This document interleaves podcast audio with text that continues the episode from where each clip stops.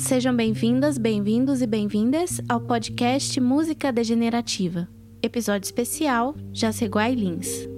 As informações, textos e entrevistas desse episódio foram retirados do livro Jaceguai Lins, Personalidade e Obra, escrito pela professora e musicista Paula Galama. A equipe do podcast é grata pela atenção e pela obra da autora.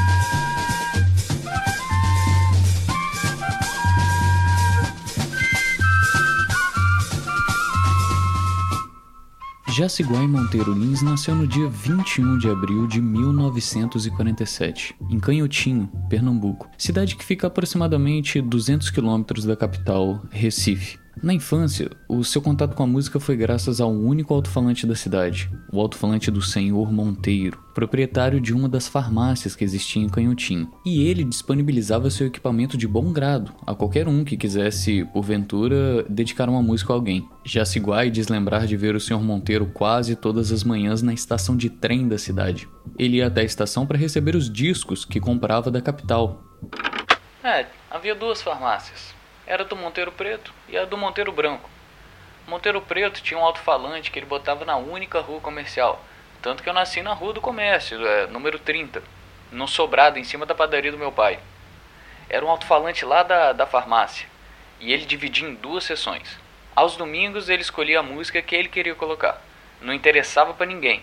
A partir das 6 horas, ele abria o serviço dele para quem quisesse oferecer uma música para as pessoas. Imagino você o que não deve ter sido esses discos. eu não cheguei a ver nenhum. É, eu era criança, né? Mas eu ouvia tudo e me encantava no domingo de manhã, porque tinha uma riqueza enorme. Tudo quanto era música gravada da época, ele tinha. Numa cidadezinha pequena, um homem que se acostumou a ir todo dia receber o trem. A nossa cidade tinha um trem de ferro vindo de Recife. Todo dia de manhã era para pegar informação sonora. Ele dava isso de graça para a cidade. Isso foi muito importante, acho que Bom, do ponto de vista do meu despertar para a música. Mas o alto-falante do Sr. Monteiro não foi o único responsável por despertar a música em Jaceguai. Em Canhotinho, entre os dias 24 de janeiro e 2 de fevereiro, acontece a festa de São Sebastião. Essa festa trazia diversas bandas para a cidade, reunindo os moradores na praça para apreciarem a música. Numa dessas apresentações, Jaceguai pequenininho se perdeu do pai enquanto corria atrás de um som encantador o som dos clarinetes. Foi nesse dia que Jaceguai definitivamente se entregou à música.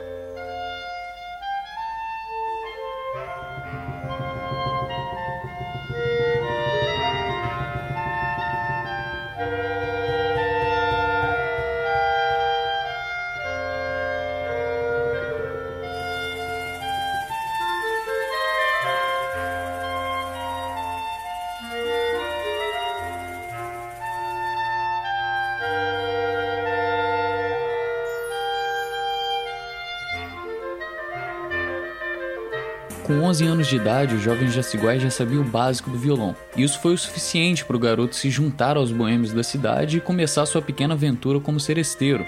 Já apaixonado pelo som dos clarinetes desde o fatídico dia em que se perdeu do pai na festa de São Sebastião, sua mãe lhe presenteia então com o um instrumento. E encantado com seu novo clarinete, Jaciguai inicia seus estudos e logo começa a participar das pequenas bandas da região. Ainda no mesmo ano, Jaciguai se mudou para Belo Horizonte para morar com seus avós. Lá chegando, a primeira coisa que ele fez foi buscar uma escola de música. Na escola eles fizeram escolher: é piano ou é violino? Ele nem pensou duas vezes. Piano. Ele queria aprender a tocar com as duas mãos juntas e, segundo ele mesmo, aprender a fazer música. Durante o tempo em que viveu em Belo Horizonte, Jaceguai conheceu o trabalho de pessoas muito especiais, entre elas o regente do madrigal Ars Nova, Carlos Alberto Pinto Fonseca, Berenice Menegali, Rufo Herrera, e a pessoa mais importante dentre esses citados, aquele que foi aluno de Correuter e se tornaria seu amigo, Camel Abras. O jovem Jaceguai até então era uma pessoa que só tinha sido apresentado ao modo tradicional de se ouvir e fazer música. e a partir daí começa a abrir sua mente para o moderno com a influência de Camel Abras. Nesse período, ele ainda estudou contraponto e harmonia com Geraldo Figueiredo e se tornou regente assistente da Camerata Belo Horizontina. Camel Abras, segundo o próprio Jaciguai, foi um pilar para o seu aprendizado. E foi por conta dele que, aos 14 anos, decidiu se mudar para São Paulo. Lá estudou contraponto com Eduardo Garnieri e, para se sustentar na cidade grande, conseguiu um trabalho em uma sapataria. Depois de um ano de estudos intensos com Garnieri, Jaciguai estava decidido a ir para o Rio de Janeiro realizar o seu desejo de estudar com Guerra Peixe. Eduardo então fez de tudo para convencer o seu aluno a estudar com Cláudio Santoro, mas Jaciguai já estava decidido, ele queria estudar com Guerra Peixe. Jaciguai até lembra do Eduardo dizendo: Você tem que estudar é com Santoro. E ele não abria a mão. Não, eu gosto é do Guerra Peixe. E o Eduardo, então, sabendo que o esforço dele era inútil, brincava com o Jaciguai. Você é burro, rapaz. Vai estudar, vai. Depois você me fala.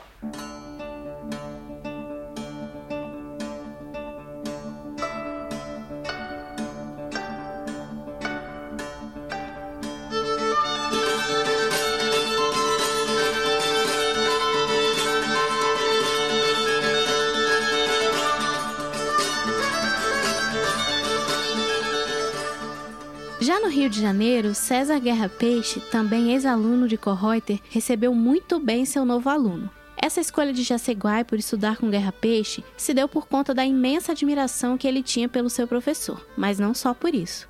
Guerra Peixe já era conhecido como um dos melhores professores de composição do Rio de Janeiro. Além disso, seu método de ensino era conhecido por ser mais moderno, levando seus alunos a pensarem para além da escola tradicional de composição. Assim, Jaceguai, que já vinha expandindo seu repertório e a maneira com que enxergava a música, se encontrou no melhor lugar possível para continuar seu processo de crescimento musical. Guerra Peixe, que na época era violinista da Orquestra Sinfônica Nacional, apresentou Jaciguai para o regente, Alcio Bottino. O regente então sugeriu que ele estudasse percussão, e esse estudo acabaria garantindo a Jaciguai uma vaga na orquestra, junto ao seu professor, Guerra Peixe. Então o maestro Alcio Bottino, regente na época da Orquestra Sinfônica Nacional, sugeriu que eu começasse a estudar a percussão, porque era uma coisa muito carente, né? Enfim, isso me possibilitou poder ficar no Rio, porque isso tudo eu era muito jovem. Acabei ficando amigo do Guerra e a gente, com essa coincidência, passou a tocar na mesma orquestra. Ele era violinista e eu tocava percussão. Depois da orquestra, a gente saía para tomar um chopp e comentar aquela obra que a gente havia tocado. Isso foi de um aprendizado muito grande para mim, muito grande. Nada de teoria, nada de referência bibliográfica.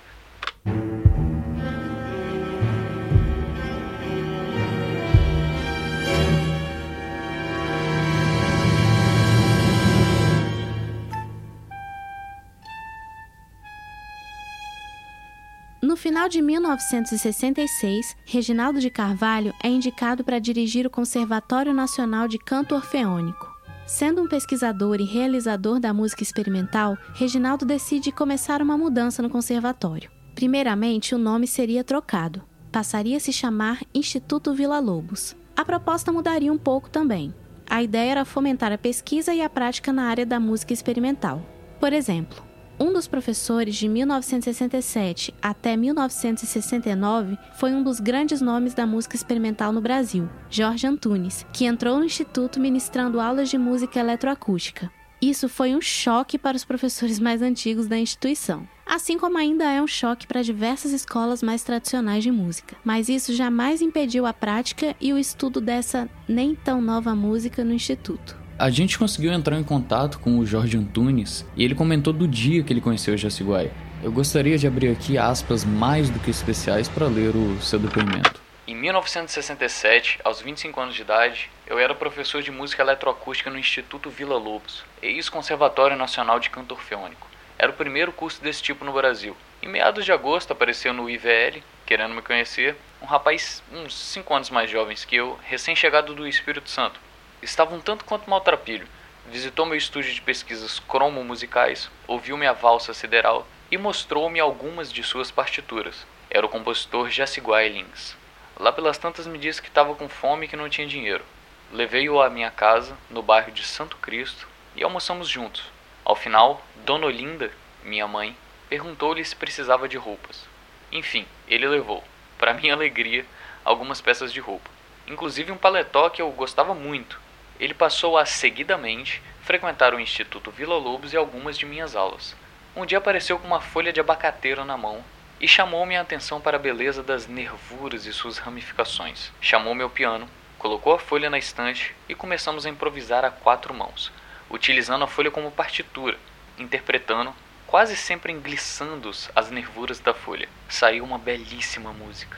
Eu lamento não ter gravado. Ao escrever agora a peça Rituel Vert para flauta e sons eletrônicos, a pedido do compositor flautista Rodrigo Cicelli Veloso, lembrei-me da história e resolvi usar, na parte central da obra, uma folha de abacate para ser lida pelo flautista.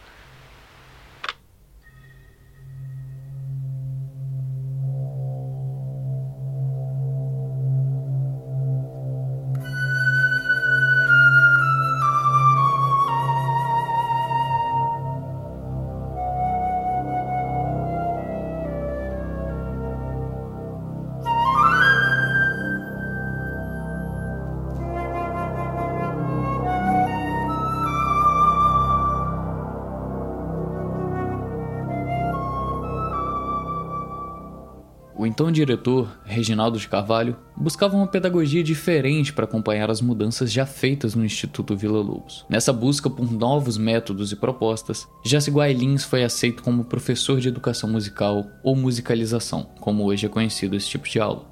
O fato é que esse método de ensino era relativamente novo na área de estudo em música, e Jaciguai acaba se tornando um candidato perfeito para a vaga por defender justamente que o estudo em música deveria se iniciar na prática e não na escrita musical. Até agora, a gente acompanhou um pouco do Instituto Vila Lobos como um pano de fundo para a história de Jaceguai mas a gente acha importante frisar como é essencial que existam pessoas por trás desses grandes centros de educação que estejam dispostas a experimentar e se abrir ao novo. Se hoje falamos de Jaceguai e de sua história, foi graças a esse período em que ele passou no instituto, como professor e aluno. Ali ele abriu a mente para muita coisa nova e o mais importante, foi incentivado a fazer sua música sem julgamento de forma. Em seu livro Paulo Galama dedica algumas páginas para contar uma breve história do prédio em que se encontrava o instituto. E nós gostaríamos de dedicar alguns minutos para incluir essa parte do livro no nosso programa. Pertencente à Sociedade Germânia, fundada em 1821, o prédio sofreu várias invasões durante sua história, sendo a primeira em 1942, quando estudantes protestavam por ocasião do torpedeamento de dois navios brasileiros por navios alemães instalou-se lá a UNE, União Nacional dos Estudantes. A segunda invasão ocorreu em 1948, quando o prédio foi invadido por forças policiais. Mais uma invasão aconteceu em 1956, em função dos protestos dos estudantes contra o aumento da passagem dos bondes. A UNE viria a perder sua sede definitivamente na quarta invasão em 1964, quando o prédio sofreu um incêndio criminoso. O prédio foi então designado para abrigar o Departamento de Administração do Ministério da Educação e da Saúde. Bárbara Eliodora Carneiro de Mendonça, que era então diretora do Serviço Nacional de Teatro, conseguiu em uma manobra política instalar no prédio o CNT, Conservatório Nacional de Teatro, em 1966. Reginaldo Carvalho, que na época era diretor do CNCO, Conservatório Nacional de Canto Orfeônico, e membro da divisão extraescolar do MEC, também buscava no prédio uma nova sede para o conservatório. Juntaram-se assim o CNT, hoje Escola de Teatro, e o CNCO, atual Instituto Vila Lobos, que agrupados atualmente formam o Centro de Letras e Artes da Unirio. Então veio o AI-5, a herança da Uni, que deixou um vestígio de rebeldia com o qual o governo não soubera lidar, se repetiu quando as ações do Instituto passaram a ser consideradas subversivas. Alunos e um professor, Jaceguai Lins, foram presos numa operação no mínimo suspeita da Polícia Civil. Para não fugir à regra, nada foi esclarecido, e tudo aparentava ser uma grande manobra para forçar uma mudança de rumos na proposta de vanguarda do Instituto Vila Lobos. Reginaldo de Carvalho então se afastou da direção do Instituto, que já tinha novo diretor, General de Exército Jaime Ribeiro da Graça. A escola de teatro continuou a funcionar normalmente, mas seus professores eram proibidos de tocar no assunto. O Instituto continuou sua evolução na direção do que é hoje a Unirio, mas, para Jaceguai Lins, terminava ali sua história no Instituto Vila Lobos. Eu sou eu, E somente eu sou eu. Mas o meu eu não me basta e me afasta do todo. Assim, sou eu e sou Ana. Sou Tomás, sou Luísa e sou você, meu outro, a quem me revelo.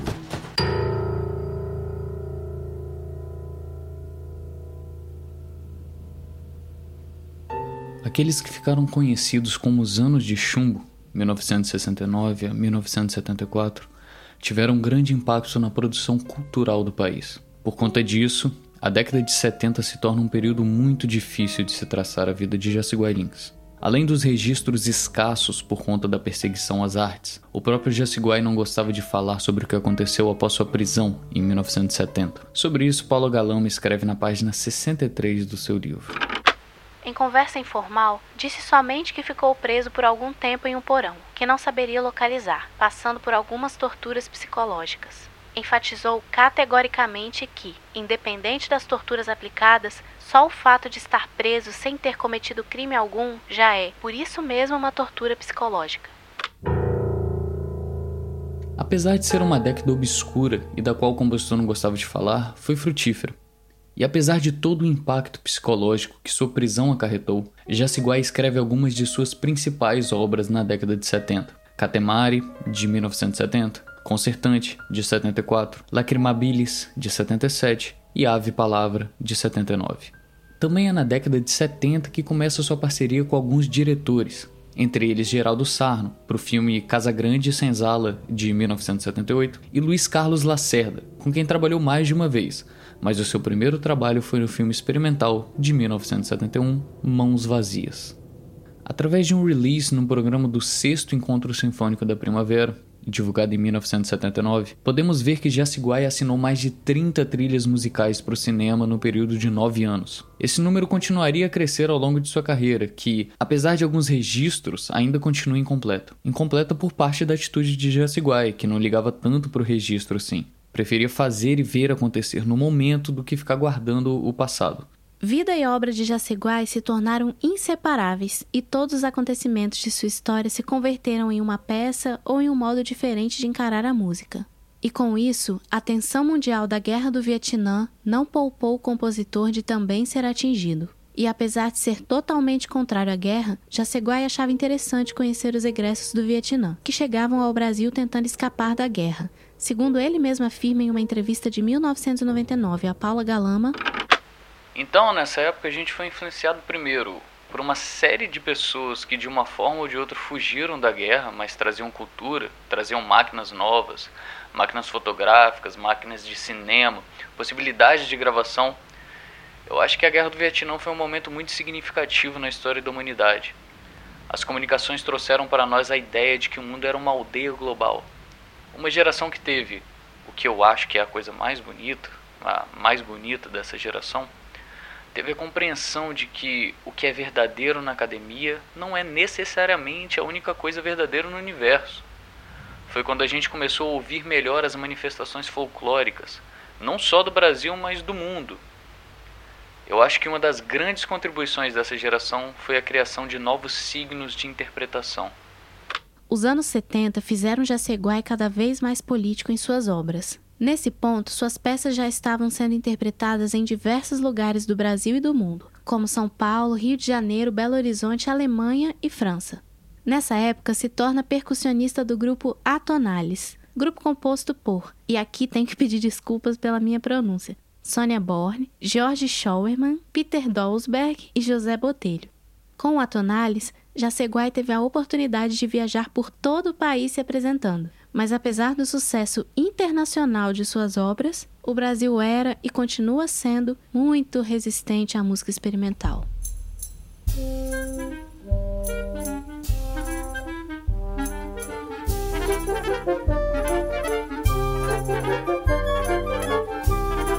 Terceira Bienal de Música Contemporânea do Rio de Janeiro, dia 23 de outubro de 1979, evento que é lembrado não pelo seu sucesso, mas sim pelo clima de insatisfação que tomava conta do local.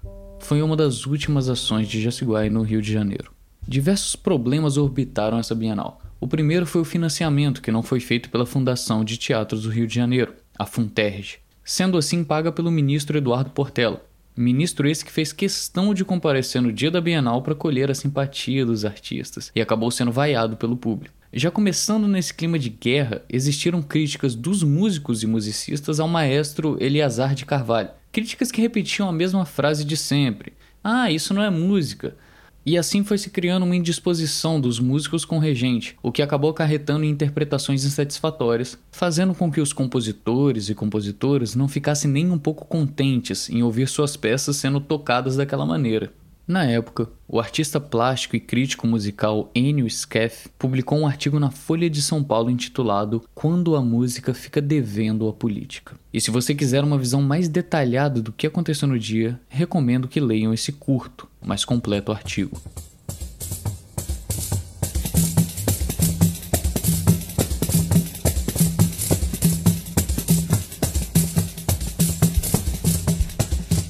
Bem, se hoje esse programa existe, é porque em 1981, Jaceguai Lins sai do Rio de Janeiro e assume a regência da Orquestra do Espírito Santo, atual Orquestra Sinfônica do Espírito Santo, ou como é largamente conhecida no estado, OSIS. Eu nasci há 54 anos atrás, graças a Deus, em Pernambuco. De lá muito cedo, com 12 anos por aí, eu fui estudar em Belo Horizonte. De lá estudei em São Paulo, na Bahia, e me fixei no Rio de Janeiro, onde vivi por 23 anos, até que vim para o Espírito Santo, já tem mais de 20 anos aqui, não tenho a menor vontade de sair, é o lugar que eu achei para viver, eu amo o Espírito Santo.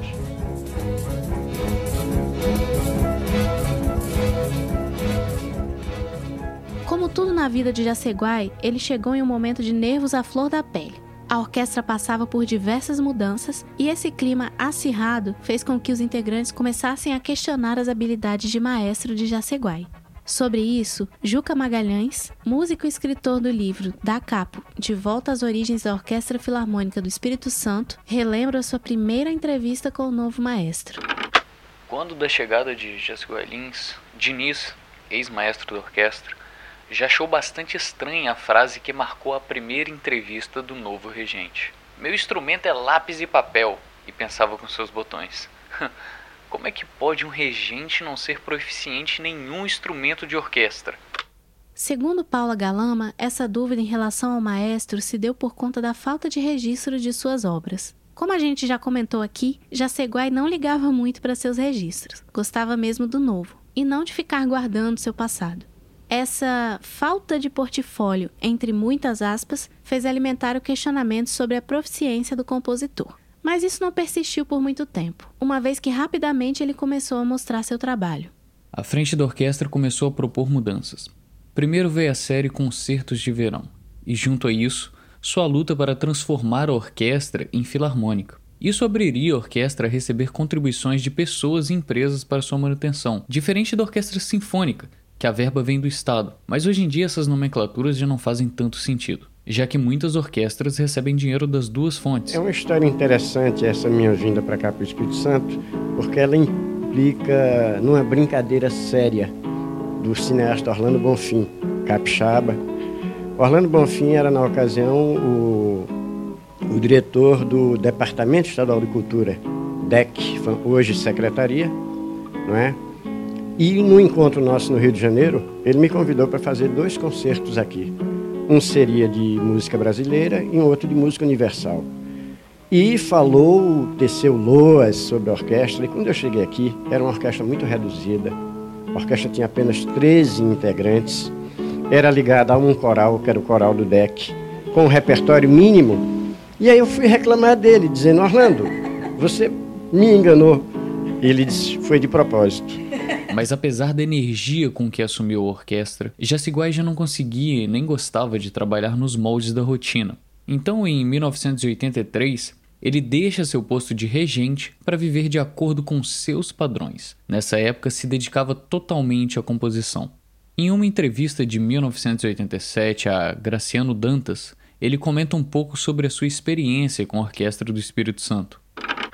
Na época era a orquestra de câmara do DSC, e a minha passagem por lá foi de dois anos. Foi o momento em que a gente transformou em Orquestra Filarmônica do Espírito Santo. Foi um gesto de ousadia na época, porque a orquestra era muito deficitária, incompleta e por conseguinte desequilibrada. Quando a gente veio para o Espírito Santo, percebeu que havia músicos aqui que podiam ser integrados. Enfim, acho que foi um trabalho de transição entre o que é hoje a orquestra de câmara da época e o que é hoje a sinfônica, que, embora incompleta, já tem condições de tocar algumas obras.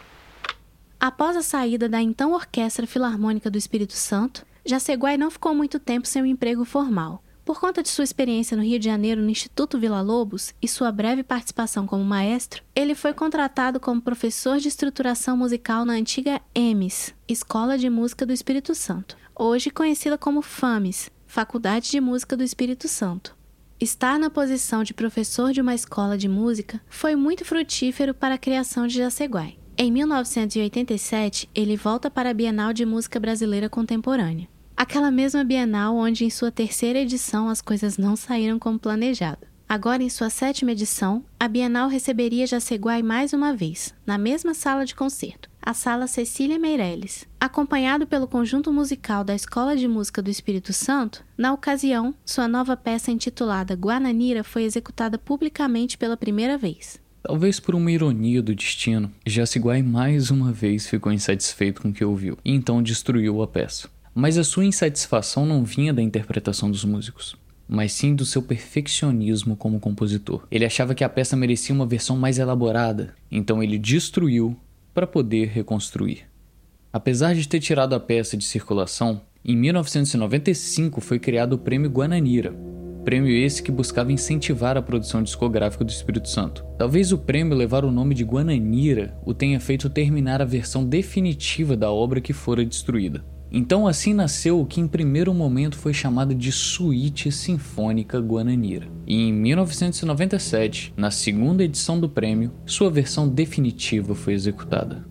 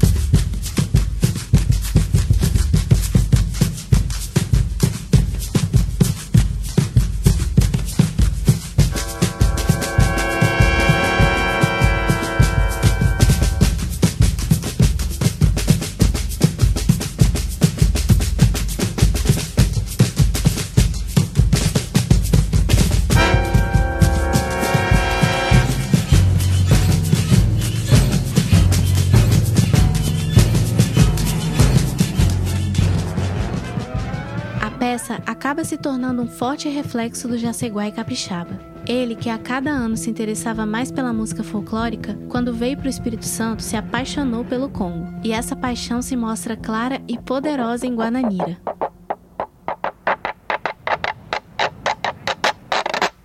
A casaca, ela é inseparável do tambor da banda de Congo. As pessoas dizem reco-reco. De fato, é até um nome onomatopaico, né? Reco, Reco, que eu digo que é Reco, Reco, mas no cango do Espírito Santo é Reco, Reco, Rick Rock, Hack Rock, Hulk Hack, né? A gente pode brincar, por exemplo, pra você ter ideia.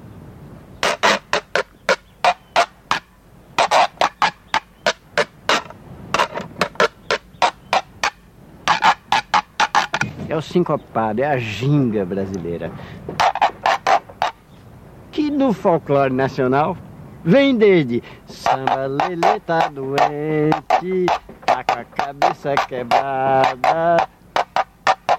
Bem, para falar da história de Jaceguai com Congo, a gente precisaria de um programa inteiro para isso. Mas é certo dizer que sua paixão pelo Congo e pela história capixaba era legítima, se preocupando até com questões como o registro de direitos autorais e a captação de recursos para as bandas de Congo. Em 1997, ele fala em uma entrevista para o jornalista Alvarito Mendes Filho sobre sua percepção acerca dessa cultura. Não pense você que essa afirmação é um desvario da minha cabeça ou uma paixão alucinada pelo Espírito Santo. Eu faço essa afirmação baseada em pesquisas. Pretendo inclusive lançar um livro no qual defendo a seguinte tese: Universal não é o rock, e sim o Congo, porque ele é que é a base de toda a música que recebeu influência da cultura africana e da cultura do indígena local. Quando a banda 2 se juntava com a banda da Barra do Jucu, a gente ficava atrás dos tambores e aí estão eles. Madalena, Madalena, ah, etc. E nós. Oh, Madalena, Madalena, Madalena, ma, Mada, Madalena, ma, Mada, Madalena, ma, Mada, Madalena, ma, Madalena. Seu estudo e pesquisa sobre essa manifestação cultural gerou o livro O Congo do Espírito Santo, um panorama musicológico das bandas de Congo. Esse livro só foi publicado em 2009 e, infelizmente, Jaceguai nunca chegou a ver esse trabalho pronto. Uma coisa era visível a todos que conversavam com Jaciguai. Ele tinha um desejo profundo de que a cena musical capixaba e a cultura da região crescesse. Crescesse em qualidade, em oportunidades de gravação, em produções de discos e também na questão econômica. Que esses e essas artistas recebessem a nível de seu trabalho. Por isso que gostava tanto do Prêmio Guananira. Justamente por esse ser uma premiação à produção discográfica do Estado. Infelizmente, nos anos 2000 ocorreu até então, a última edição desse prêmio.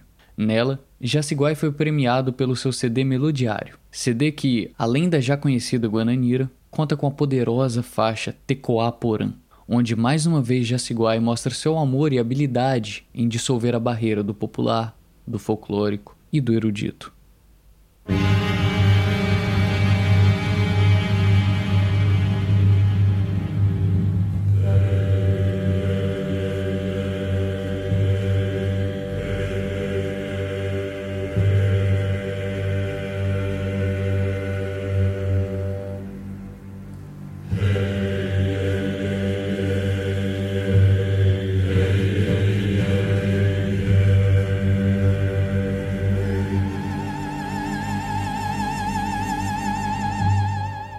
Jaceguai conta que essa obra, Tecoá Porã, surge depois de uma pequena estadia com o povo indígena Guarani, da aldeia de Boa Esperança, localizada em Aracruz. Tecoá Porã é o nome indígena da aldeia. Esse nome vem de uma obra de mesmo nome que narra a história do povo Guarani caminhando em busca da terra sem males. Paula Galama escreve em seu livro que a peça foi dedicada a Tatantim Roá Reté, a líder espiritual da aldeia, que teria conduzido seu povo do Rio Grande do Sul até as terras do Espírito Santo.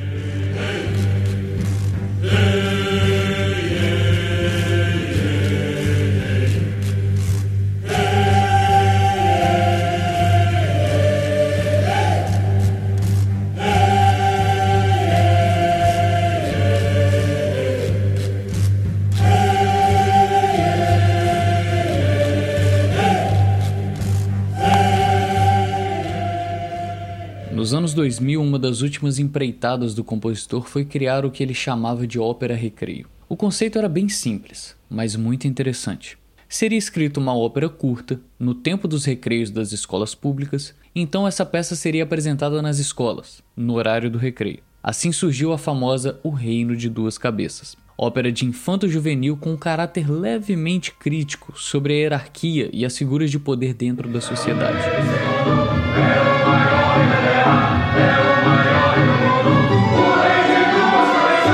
É uma ópera, uma ópera chamada O Reino de Duas Cabeças, primeira ópera capixaba, para minha satisfação. E é a minha primeira ópera também. É um reino de duas cabeças, ou seja, já é em si um absurdo, como de fato é um absurdo alguns aspectos da política brasileira.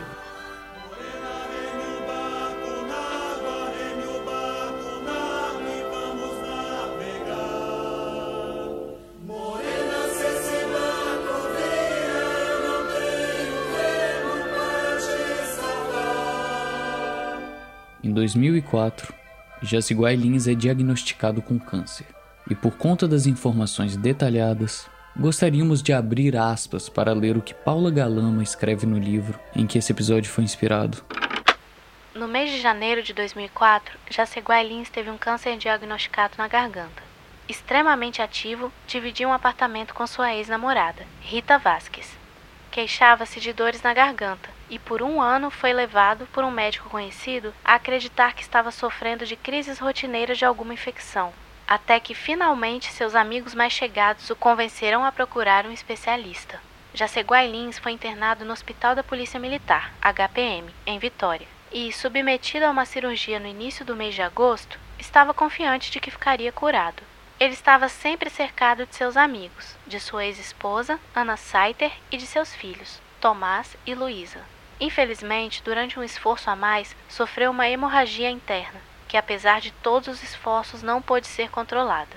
Jaceguai Lins faleceu no dia 17 de agosto de 2004. Foi sepultado no cemitério de São Domingos, no município da Serra, ao som dos tambores das bandas de Congo que tanto adorava. Escolheram a toada Jongueiro Velho para enterrar seu amigo, defensor e divulgador. Saravá, Jongueiro Velho, que veio para ensinar. Que Deus dê a proteção para Jongueiro novo, pro jongo não se acabar, pro jongo não se acabar, pro jongo não se acabar, Deus dê a proteção para jongueiro novo, pro jongo não se acabar. Muitos afirmaram que Jaceguai Lins morreu abandonado, recluso e que sua situação era o retrato da cultura capixaba. É um fato que Jaceguai não tinha um emprego formal, não tinha uma fonte de renda regular e vivia do seu trabalho de composição, que muitas vezes não passava de um cachê aqui e outro lá. Quando precisava, na maioria das vezes recorria a seus amigos, mas logo outra ideia brilhante lhe vinha, outro projeto, outro trabalho e tudo ficava melhor. No entanto, sua postura de vida o levou a viver assim. Esta era sua escolha. Não gostava de se prender à formalidade do sistema público e menos ainda às amarras da academia. Não era um homem de acumular posses, e seu sonho era terminar uma pequena casa no balneário de Carapebus, na Serra, onde pretendia viver por opção e onde tinha muitos conhecidos e amigos. Viveu por decisão própria, fora dos padrões considerados adequados pela sociedade, e por isso foi mal interpretado por muitos. Ele era, como se costumava dizer, um espírito livre, que não se prendia a nada e, por consequência, nada o podia prender ou moldar. Não usava relógios, pois considerava o tempo inerente a cada um. Às quatro da manhã tomava seu desjejum, que consistia de uma refeição farta, o que para muitos seria um almoço, e deixava que o resto do dia pertencesse à sua criatividade. A notícia de seu falecimento repercutiu no estado do Espírito Santo e no Brasil inteiro.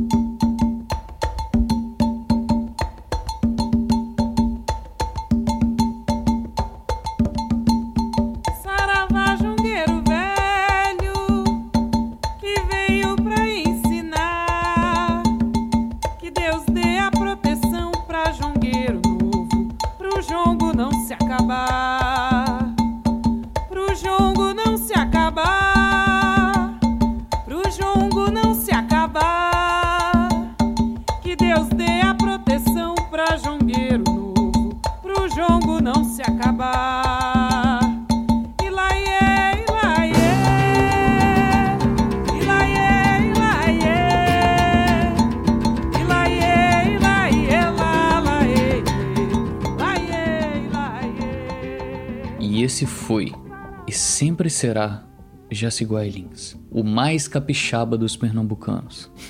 Ele que não vivia no presente, não, mas sim no futuro, sempre buscando criar algo novo, sempre disposto a fazer e levar a música para todos. E apesar de apenas pouco mais de 20 anos de Espírito Santo, veio como um cometa.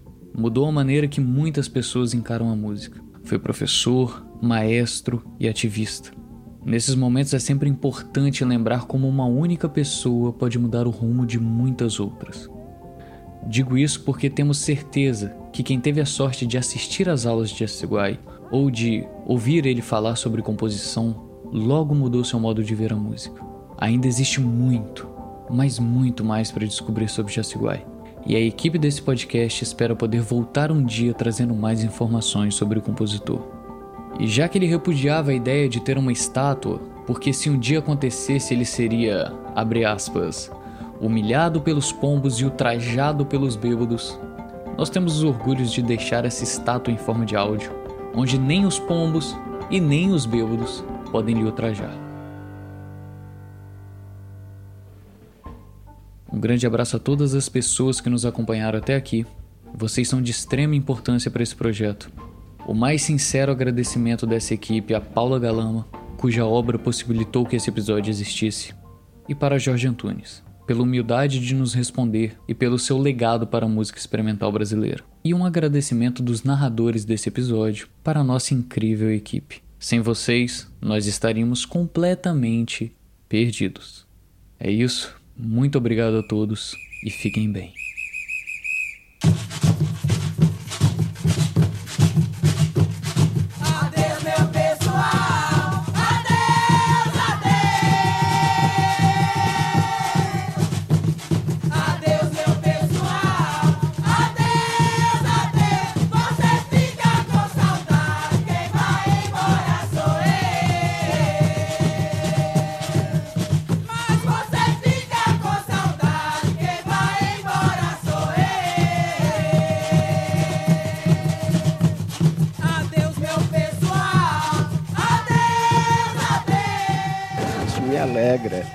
Como cidadão que, como me outorgo, sou capixaba.